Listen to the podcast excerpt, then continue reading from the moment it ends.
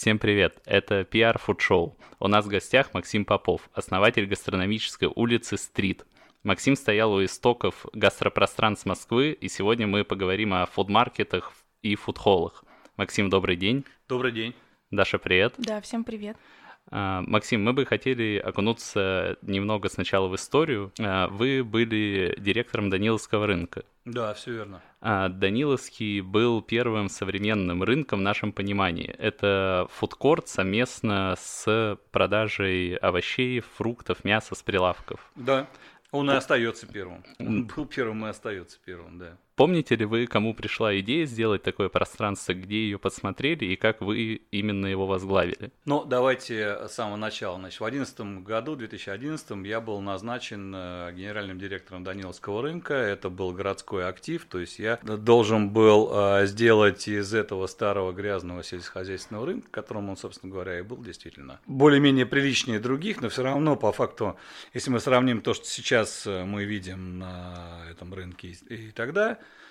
Собственно говоря, это действительно такая старенькая, грязненькая площадка. Задача стояла сделать его современным, чистым, с правильной как бы, экономической моделью, прозрачными экономическими потоками. И где-то, наверное, через полтора-два года а, пришла идея собственно говоря, из- из-за необходимости. А, были некоторые а, места на рынке, в которые очень сложно было поставить арендаторов. Ну, просто не хотели туда вставать, потому что сложные потоки, никто не подходит, а, уже все купили.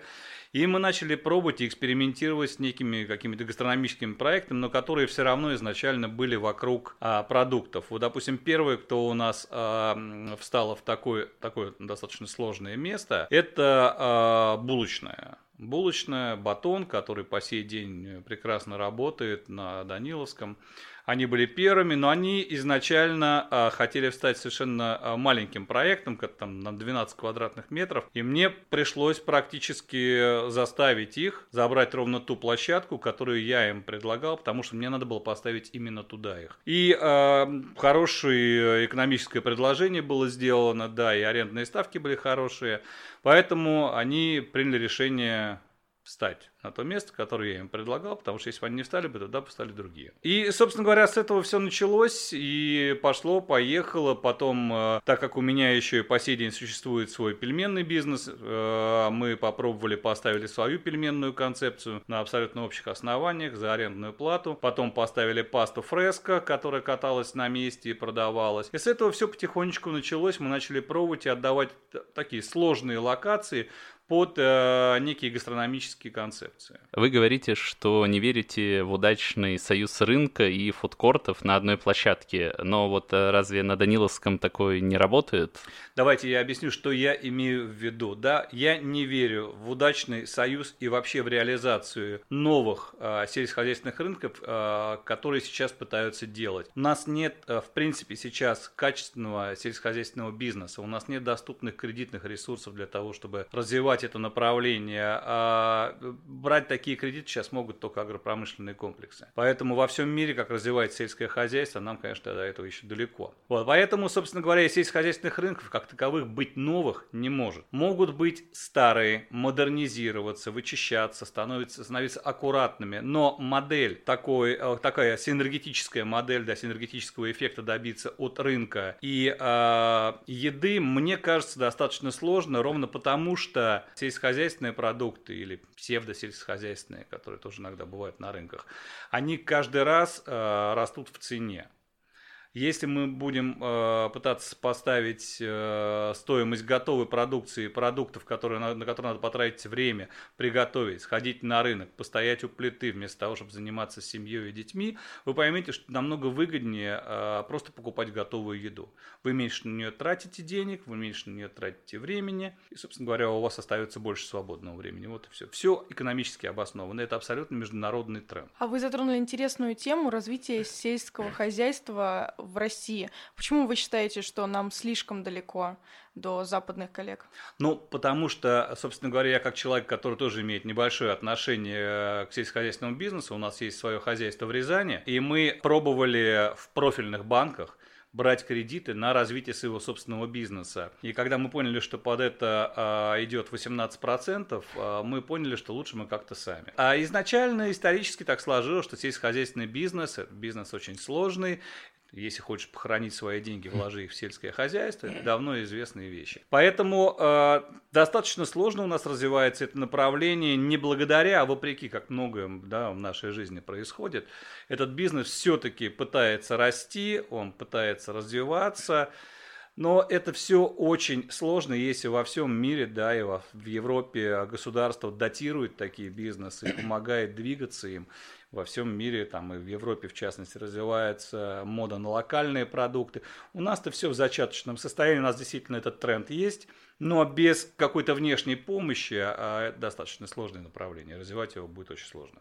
Интересная позиция. То есть э, все дело оказывается в том, что государство не дает спонсировать все это, а не, допустим, не в теруаре и не в менталитете русских людей. Это, э, я думаю, что все в купе, да, потому что, безусловно, в Европе менталитет совершенно другой, у них другие погодные условия, да, у них географически э, другое расположение, они воспитаны на этой культуре, поэтому у них все развивается по-другому и как бизнес это работает, потому что, собственно говоря, это с молоком матери все впитывается. У нас, наверное, да, немножко сложнее все с точки зрения и географии, и с точки зрения того, что мы все-таки первую голову сырьевое государство, да, то есть мы зарабатываем несколько на другом направлении. А, давайте вернемся к времени, когда вы ушли с Даниловского и вот э, когда начали заниматься своим проектом гастрономической улицы Стрит. Можете рассказать вот про эту границу, что происходило, почему вы ушли и как начали? В 2015 году, в 2015 году э, мне посчастливилось съездить в Барселону. Мы ездили к архитекторам на обсуждение проекта обновления Даниловского рынка. И в дискуссии, да, когда мы общались, они предложили нам съездить посмотреть на один из их последних проектов, это был Эль Националь. Посетив его, у меня там, ну, сформировалось понимание, что такую площадку надо однозначно открывать в Москве.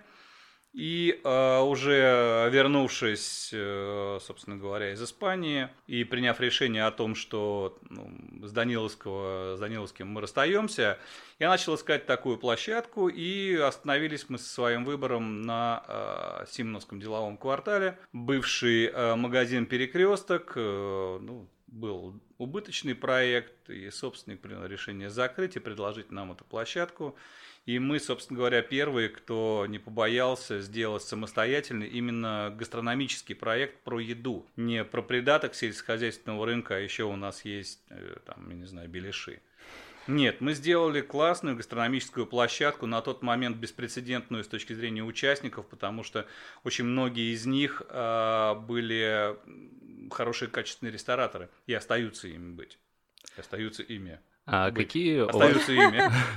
Какие у вас э, основные требования были к локации и как долго вы ее искали? Это была четвертая площадка. А, наверное, в течение там, шести месяцев мы выбирали. Это была четвертая площадка в Симоновском деловом квартале, который мы рассматривали под этот проект, и на ней мы и остановились. При выборе концепции, вы знаете, у меня, когда я э, решил уже, что надо делать этот проект, у меня в голове практически все арендаторы были.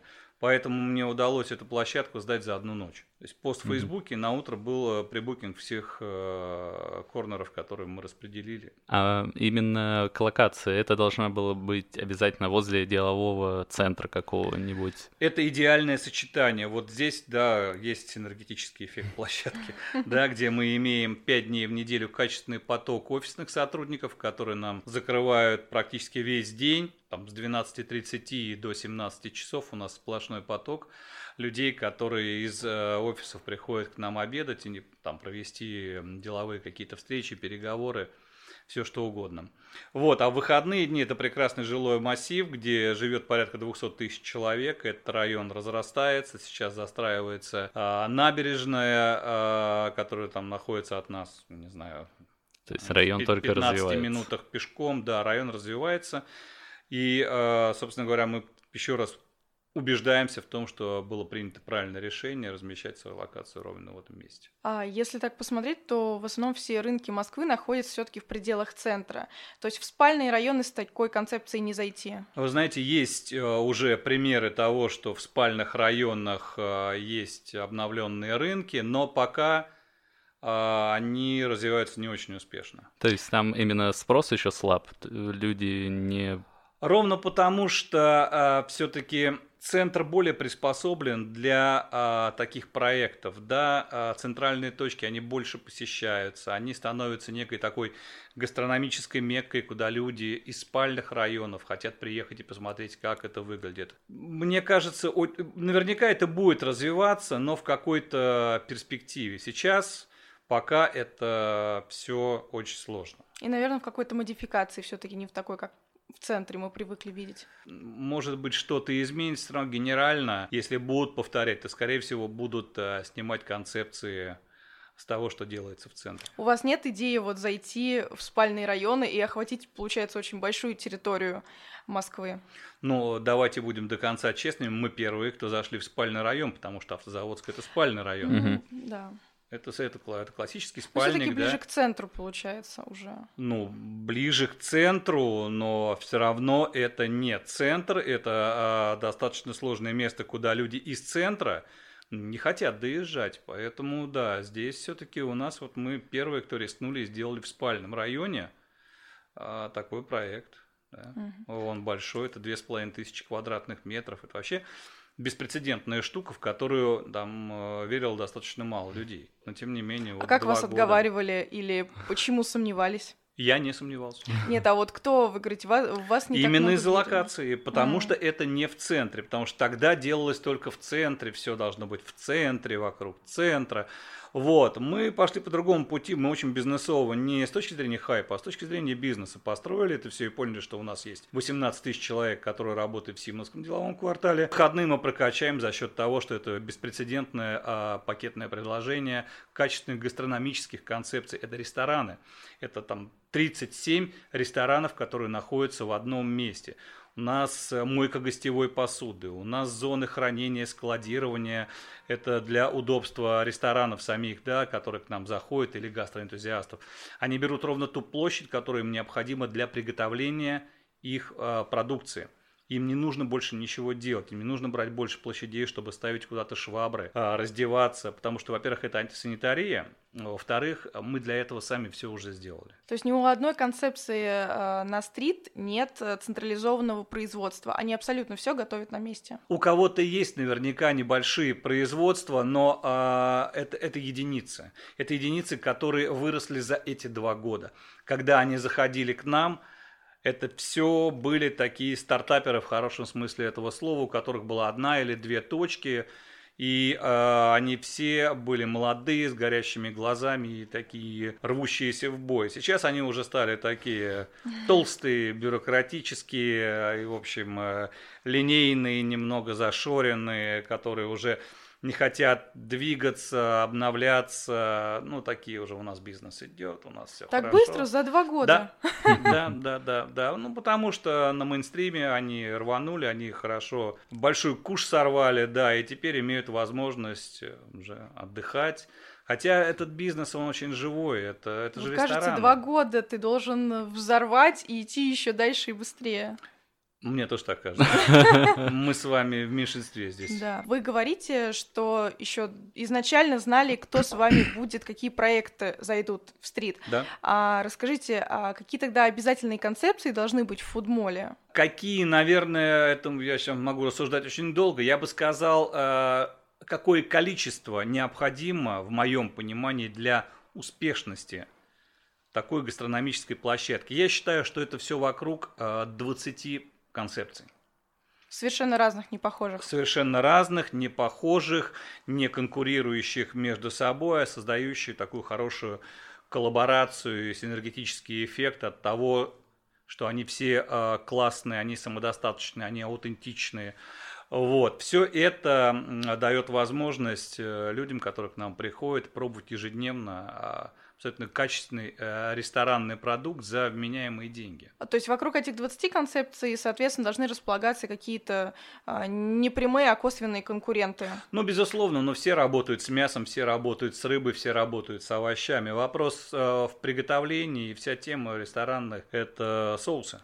Угу. Расскажите, как э, правильно планировать пространство вот фуд-маркета? Можно ли столкнуться с тем, что концентрация гостей в одном месте будет больше, в другом меньше, и как правильно это решать? А, вот наша экспертиза говорит о том, что если вы планируете пространство с точки зрения оператора площадки, а, если у вас есть э, возможность разместить второй уровень для посадочных зон, то если я правильно понял вопрос, то, а, в принципе, полезная площадь сдается порядка там 47-50 даже иногда процентов. А, вот, это все сдаваемая площадь, с которой вы можете получать арендный поток. Посадочные места, а, опять же, мы подсчитывали, смотрели и понимаем, что на одну концепцию надо, ну, как минимум 12 посадочных мест для того, чтобы мы оборачиваем у себя посадочное место порядка 10 раз. Вот, и в принципе у нас укладывается это все в модель для того, чтобы и наши партнеры, арендаторы зарабатывали, да, и чтобы к нам шел нормальный э, арендный поток.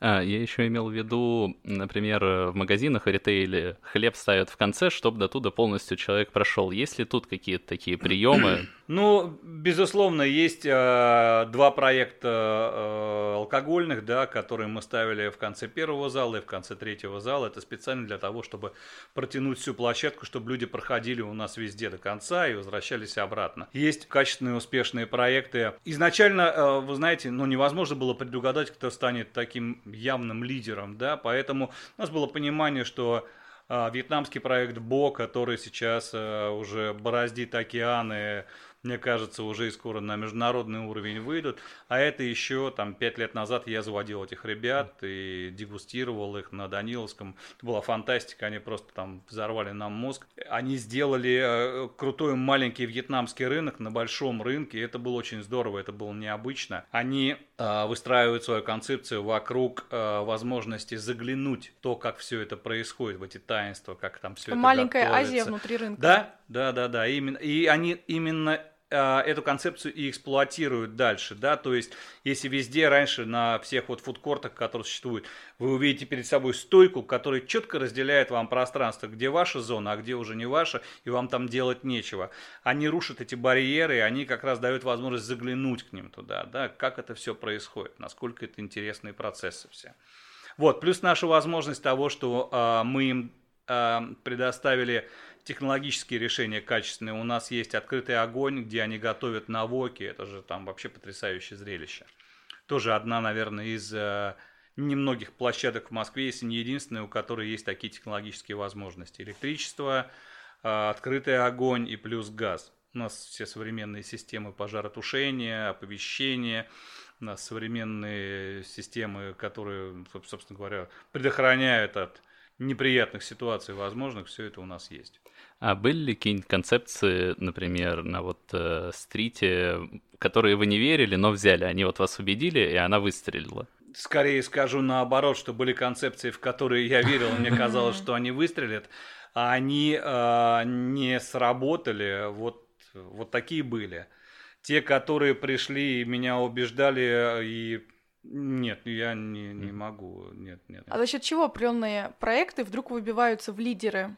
Вы предоставляете всем одинаковые условия, это вполне да, логично. Да. За счет чего? Качество сервиса, я так понимаю, там тоже везде одинаков. Чем берут? Максимальное погружение в концепцию э, владельца этого проекта, либо делегирование полномочий человеку на точке, да. То есть э, вас надо окунуть в это, понимаете, да. Посредством чего бы то ни было, вы должны быть затянуты в эту историю, погружены в нее, да. Вам интересно. Это первое. Второе а, безусловно, это конечная цена за продукт и скорость отдачи. Даже уникальность не так важна. Уникальность важна, но боюсь, что она не на первом месте, хотя, mm. безусловно, она очень важна. Да, но когда э, все мы едим глазами сначала, да, когда вы проходите, вас что-то должно зацепить, да. То есть вы первый раз сходили на уникальность но потом вы будете ходить на стоимости, на скорость отдачи и на вкус. А каких проектов вы считаете еще не хватает на рынках Москвы? Я даже боюсь фантазировать на эту тему. Мне кажется, все сейчас достаточно неплохо развивается, и в ближайшие там 2-3 года, я думаю, что мы увидим э, новых лидеров индустрии, потому что все-таки вот эти вьетнамские концепции, они сейчас везде. А вот, что вот. следует за ними, интересно. А... Вы в интервью Сергею Миронову, кажется, говорили про а, то, что не хватает корейской. Вот мы сейчас как раз э, будем открывать. Э, у нас прекрасный корейский проект Хайтерс, который попробовал свои силы э, на нашей площадке первыми. Они открыли э, один проект мясной, э, очень интересный. И э, у нас сейчас, скорее всего, они запустят точку, э, наверное, через три недели у нас откроется их э, проект Куксу да, это традиционное корейское блюдо, и я считаю, что они вполне себе смогут поконкурировать э, с вьетнамскими проектами, с Фобо и со всем этим направлением. Я действительно сейчас тоже подумала, что мы с тобой хоть и любим азиатскую кухню, но конкретно э, корейской очень мало пробовали в Москве качественной. Но ее, они да, сейчас вот из таких домушных, у них же очень э, сильная диаспора, и они очень часто собираются все на квартирах. Я очень много с корейцами работал в своей жизни еще в ресторанной, и поэтому я с ними достаточно часто ездил на квартиры, и мы ели эти куксу, и везде каждый готовит это по-своему. Я считаю, что это еще такое направление, которое сейчас э, получит второе, а может быть и первое, но большое рождение. Ну, будем тогда следить конкретно, внимательно за корейскими направлениями. Можете следить за нами, я думаю, что мы вот скоро прямо откроем, и это будет интересная штука. А удачные концепции ресторана, как правило, пророчат 5-7 лет. А что тогда можно сказать э, о гастрорынках? А, боюсь, что это устаревшие данные. Мне кажется, хороший качественный проект без обновлений, без каких-то изменений живет уже сейчас не больше двух, максимум трех лет. Mm. Да, сейчас такая динамика, это сумасшедшее. Если мне сейчас предложили бы открыть ресторан, я бы ни за что в жизни не открыл бы. Вот Хотя очень... у меня там достаточно ну, большой опыт э, работы в ресторанной индустрии. Вы с 90-х э, работаете, с 90-х, да? да. Так, я с 90-х, да. С 90-х, да. Первый ресторан у меня был Баку Ливан, который в свое время еще находился на Тверской. 12 э, 15 делегаций в день, разные страны, то есть это одно из первых совместных предприятий. Да, и сейчас, конечно, ситуация очень сильно изменилась. Очень сложный ресторанный бизнес из-за всех этих э, санкций, которые произошли, да, из-за того, что стоимость продукта увеличилась, маржинальность падает, потому что пятый год падают доходы населения. Это все а, говорит в пользу того, что гастропроекты и гастроконцепции, вот, которыми мы занимаемся, они будут расти, они будут множиться, но это будет естественный процесс, как и в ресторанной индустрии. Знаете, как сейчас уже там говорят, не 8, а 9 э, закрывается из 10. Угу. Вот, я думаю, что то же самое будет происходить и э, с гастрономическими проектами, которыми мы занимаемся, промутируем, продвигаем их. Только а, профессиональные качественные игроки, которые а, понимают, что такое ресторанная индустрия, смогут а, развивать это направление и жить в нем хорошо и качественно. Потому что если подходить к, к этим проектам с точки зрения арендного бизнеса, сдал и ушел, это не работает. И сейчас на рынке большое количество примеров, что а, такие ну, проекты уже начинают, не родившись, умирать. Мне очень жалко инвесторов, которые вкладывают в это деньги. Не по-человечески жалко, хотя и по-человечески тоже. Это для индустрии очень плохо, потому что мы за счет этого лишаемся каких-то э, качественных денежных потоков, да, которые могли бы приходить к нам но люди, которые там э, заманивают какими-то ковришками и возвратом инвестиций за год, в общем, ну, рушат этот, ну, не рушат, они его портят, да, этот рынок. И, ну, к сожалению, наверное, это неминуемо, это нормальный естественный процесс, который люди, которые пытаются вскочить в этот хороший поезд. То есть можно сказать, что рынки так э, взорвали э, гастроиндустрию города за счет того, что упала платежеспособность населения? Не рынки, вот такие гастропроекты, потому что я все-таки, как человек, который руководил рынком, я очень четко, четко разделяю эти понятия. Для меня а, гастрорынок и ну, какое-то два слова, которые собрали вместе, и все. Для меня все-таки это, это разные концепции. А, идеологически, как это должно было быть, знаете, я вам расскажу, как идея э, этого должна была бы, как это должно работать было. Это все а, гастроконцепции, которые открылись с утра, они вышли в колпачке с корзиночкой и пошли по рынку собирать немножко овощей, mm-hmm. зелени. Это, знаете, с Депардье. Я забыл, такой фильм был, прекрасный фильм с Депардье а, где он с утра идет, э, шеф-повар где. Он шеф-повар да, при... в гостинице, да, да, да, да, приехала угу. эта афроамериканка, которая, как она думала, заболела, да, там, смертельной болезнью. Вот, то есть, в принципе, у меня такая картинка рисовалась, но идея такая, да, то есть, все они должны идти по рынку, собирать, это дополнительный доход арендаторам, да, они поэтому должны давать какую-то хорошую скидку, нифига подобного, это не работает так вообще. Все эти ребята ездят на Фудсити и покупают там продукты, потому что это в разы дешевле, а, а тем, кто на рынке торгует, им просто невыгодно отдавать такие деньги, вот и все. Поэтому модель просто рушится мгновенно и не работает, как должна была бы работать. А в других интервью вы упоминали, что у вас были совершены определенные ошибки при запуске. А можете рассказать о самых тяжело исправимых, а может, какие даже до сих пор не получилось исправить? Одна из таких ну, не, не могу сказать, что были какие-то фатальные ошибки, которые невозможно было исправить. Нет, э, ну, по сей день проект существует. Э, порядка 20% ротация э, за эти два года – это ну, абсолютно нормальный показатель, так как это процесс живой.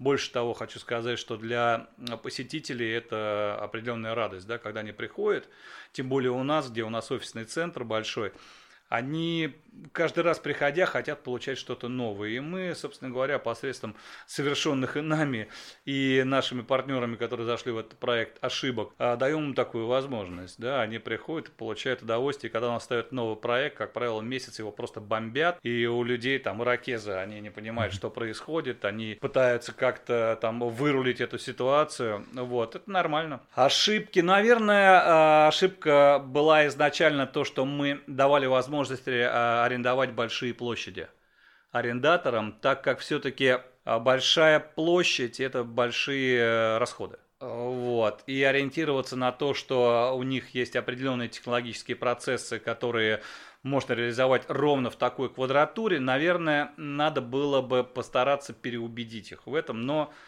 ну, были такие ошибки, не, не смогли переубедить, и из-за этого, наверное, все-таки проекты закрывались. А, что еще? Да не могу я сказать, что какие-то прямо такие ошибки были сделаны. Наверное, нет. Живой процесс, молодой бизнес, поэтому ничего серьезного, а, никаких ошибок таких серьезных не было более внимательно относиться к тому, что предлагают с точки зрения проектов. Не знаю, нет, угу. нет, не Понятно. было таких фатальных ошибок никаких.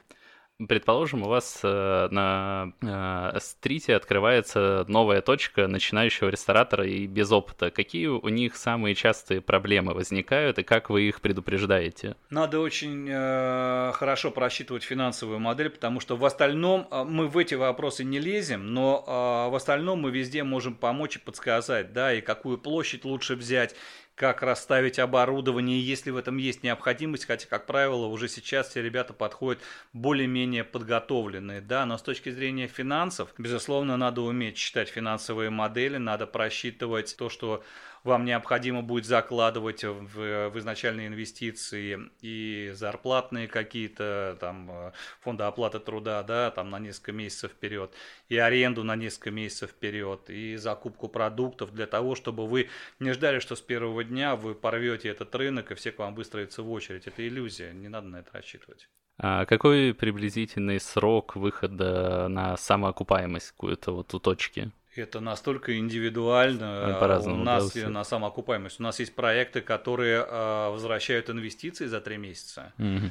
Вот. А есть проекты, которые за два года еще не вернули инвестиции. Это все а, зависит от концепции, от э, изначального капитала, который был вложен в создание этого проекта. Все очень индивидуально. Но можно ли сказать. просчитать, три месяца будешь отбивать или два года? Можно спрогнозировать это. Но достичь этого результата или не достичь, это уже работа. Угу. Какие у вас планы по открытию в других городах и большой ли спрос вообще на это? Спрос колоссальный на такие проекты. Практически через там, несколько месяцев после открытия стрита к нам посыпались предложения, а так как в силу своей специфики я достаточно часто езжу на различные там панельные сессии какие-то и э, другие какие-то дискуссии, выступаю где-то и какие-то интервью даю. К нам очень много приезжают и регионалов, которые хотят попробовать свои силы, и владельцы торговых центров обращаются за консалтингом, за участием в проектах. Очень много, от миллионников до населения там в 200 тысяч человек. Вот, поэтому спрос на такие проекты, э, ну, он очень серьезный. Посмотрим, как это будет развиваться дальше. А вы тоже в интервью говорили, что где-то в Рязани сейчас э, то ли открываете, то ли... А, в Рязани, да, э, есть проект, который мы консультировали, в который мы планировали заходить, но сейчас пока там такая подвисшая пауза, поэтому пока вот пока ждем. В Рязани, по-моему, если я не ошибаюсь, три проекта хотят такого плана открываться, хотя там тоже Это население. 550 тысяч. Да. А, не, не очень большое. Не, да. Неплохо, да. да. А в Москве за последние годы открылось прям колоссальное количество фудмаркетов. Да. А что тогда с другими странами? Есть ли такой же бум? как в Москве? А мне кажется, нет. У нас же исторически, да, так сложилось, что у нас либо ничего, либо там э, Э, запредельные какие-то размеры и габариты. Вот это нормально, это наша историческая особенность. Мне кажется, а, у европейцев все очень а, плавно и аккуратно развивается, и у них не будет никаких бумов и не бумов. У них все очень четко распланировано, и эти проекты исторически живут, ровно то, о чем мы говорили в рамках того, что у них географически все устроено несколько по-другому, и исторически они с молоком матери впитывают это уважение к продуктам и к приготовлению. Невозможно, чтобы, а, допустим, глобализация затронула страны такие, как Франция и Италия, где Макдональдс э, там перестроит всю систему вот этой фуд-индустрии. А, например, в США что-нибудь есть похожее или это более европейская такая В США история? есть похожие, и Челси Маркет замечательный, да, и более такой интеллигентный Итали. В 2013 году я там был, ездил, мы туда смотрели, все это присматривались. Вот, но, ну, США, страна иммигрантов, там всегда будет что-то происходить, там э, нет какой-то такой жесткой культуры, да, и отношения к продуктам. Все пытаются сделать что-то усредненное, да, чтобы подошло всем. Не знаю, это, мне кажется, ну, нормально в той стране, в которой исторически не было такой культуры потребления еды. А какие-то тренды, может, вот развитие фуд Э, молов, таких фудмаркетов. Э, можете привести пару примеров, какие вы видите? Тренды развития фудмолов не знаю, мне кажется, э, это направление будет развиваться, люди будут пробовать свои силы.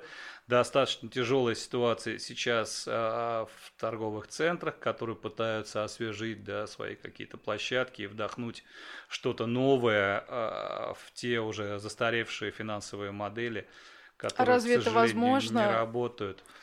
Не знаю, наверное, возможно, они же пробуют, пытаются. Вот сейчас будет открываться несколько новых торговых центров, в которых уже запланировано достаточно большое количество квадратных метров именно под еду.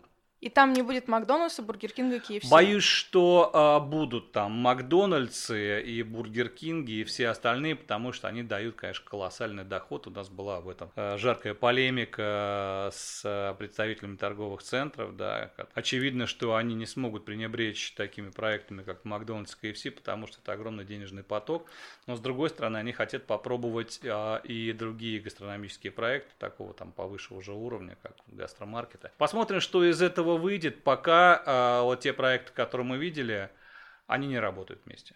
Э, но это же еще, наверное, зависит от целевой аудитории торговых центров. Вот Цветной открыл у себя сейчас да. фуд э, корт такой да. с э, интересными концепциями, как пару раз были, довольно много людей, но там и публика другая, которая, видимо, на это идет.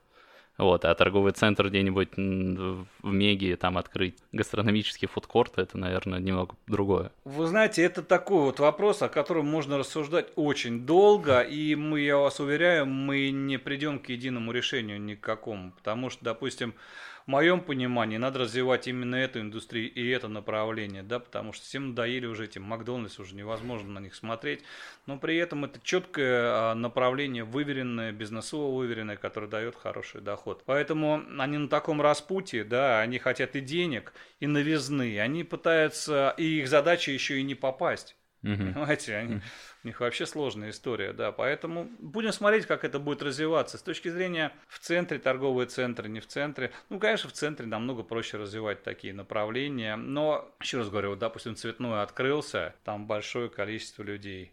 Я не видел большого количества людей. Может, там, безусловно, мы попадали на открытие. Может быть, вы просто попали, потому что цветной место тоже с историей, вот это вот пятый, шестой этажи, когда там все это начиналось, это же не сработало, к сожалению, да ровно из-за того, что Понимаете, ну что такое рынок на цветном, э, на шестом, на пятом этаже? Рынок не может быть на пятом этаже, потому что рынок это стереотипная штука. Рынок это свежий продукт. А продукты с повозки, да, вот сбросили их, разрубили и продали. Э, ну, может быть, я какие-то банальные вещи говорю, но это очень стереотипная вещь. А когда э, продукты поднимаются на пятый этаж, они уже раз... это уже магазин, это не рынок. Понимаете, поэтому ну, не может он работать, рынок на пятом этаже. Могут гастромаркеты работать на пятом этаже, если вы при этом имеете какую-то уникальную архитектуру, прекрасные видовые характеристики. Наверное, может, да. Давайте э, подождем. На Цветном он только открылся. А интересный проект. Давайте... Дело в том, что я сейчас наблюдаю на Цветном, на шестом этаже постоянно проводятся какие-то мероприятия, маркеты, акции. То есть все время завлекают народ. Ну, до этого этого не было. Там просто были какие-то пятые, шестые этажи, совершенно да, невнятные. Да, да. А сейчас каждые выходные обязательно там что-то проходит. И, возможно, вот это вот как раз... Они затягивают. Да, да. затягивают большое количество ну, народу. Вот это а, скорее а, э, Реверанс Ири Рябко, да, которая собрала классную команду. Я вот когда читал э, тех, кто работает с этим проектом, мне было очевидно, что там должно быть что-то просто невероятное, потому что там ребята и из афиши, и из дождя, то есть там, я не знаю, мне кажется, под креативом может погибнуть все здание цветного, потому что ну, там столько талантливых молодых ребят. Поэтому я сейчас давайте посмотрим. Все-таки люди голосуют рублем, да, будем Значит, смотреть, как мы это решили, мы будем следить за цветным и за корейским, за корейским направлением. Хорошо. Большое вам спасибо. Хотим пожелать дальнейшего развития, больше интересных концепций, экспансии в регионы. Да, спасибо большое. На самом деле, вот по поводу коллаборации мы сейчас а, Вчера как раз закончилась неделя высокой моды а, в Москве, партнерами которой мы стали, пройдя там большое количество тендеров. И сейчас вот время таких качественных, хороших коллабораций, я думаю, что оно как раз настало, и ждут нас интересные проекты совместные. И я думаю, что и наши проекты в том числе мы вас сможем еще порадовать и удивить в перспективе. А какой формат был коллаборации? Мы э, были гастрономическим партнером недели высокой моды в Москве, а. которая проходила в гостином дворе. Здорово. Огромное спасибо. Все, всем пока. Да, Спасибо. всем пока. Спасибо.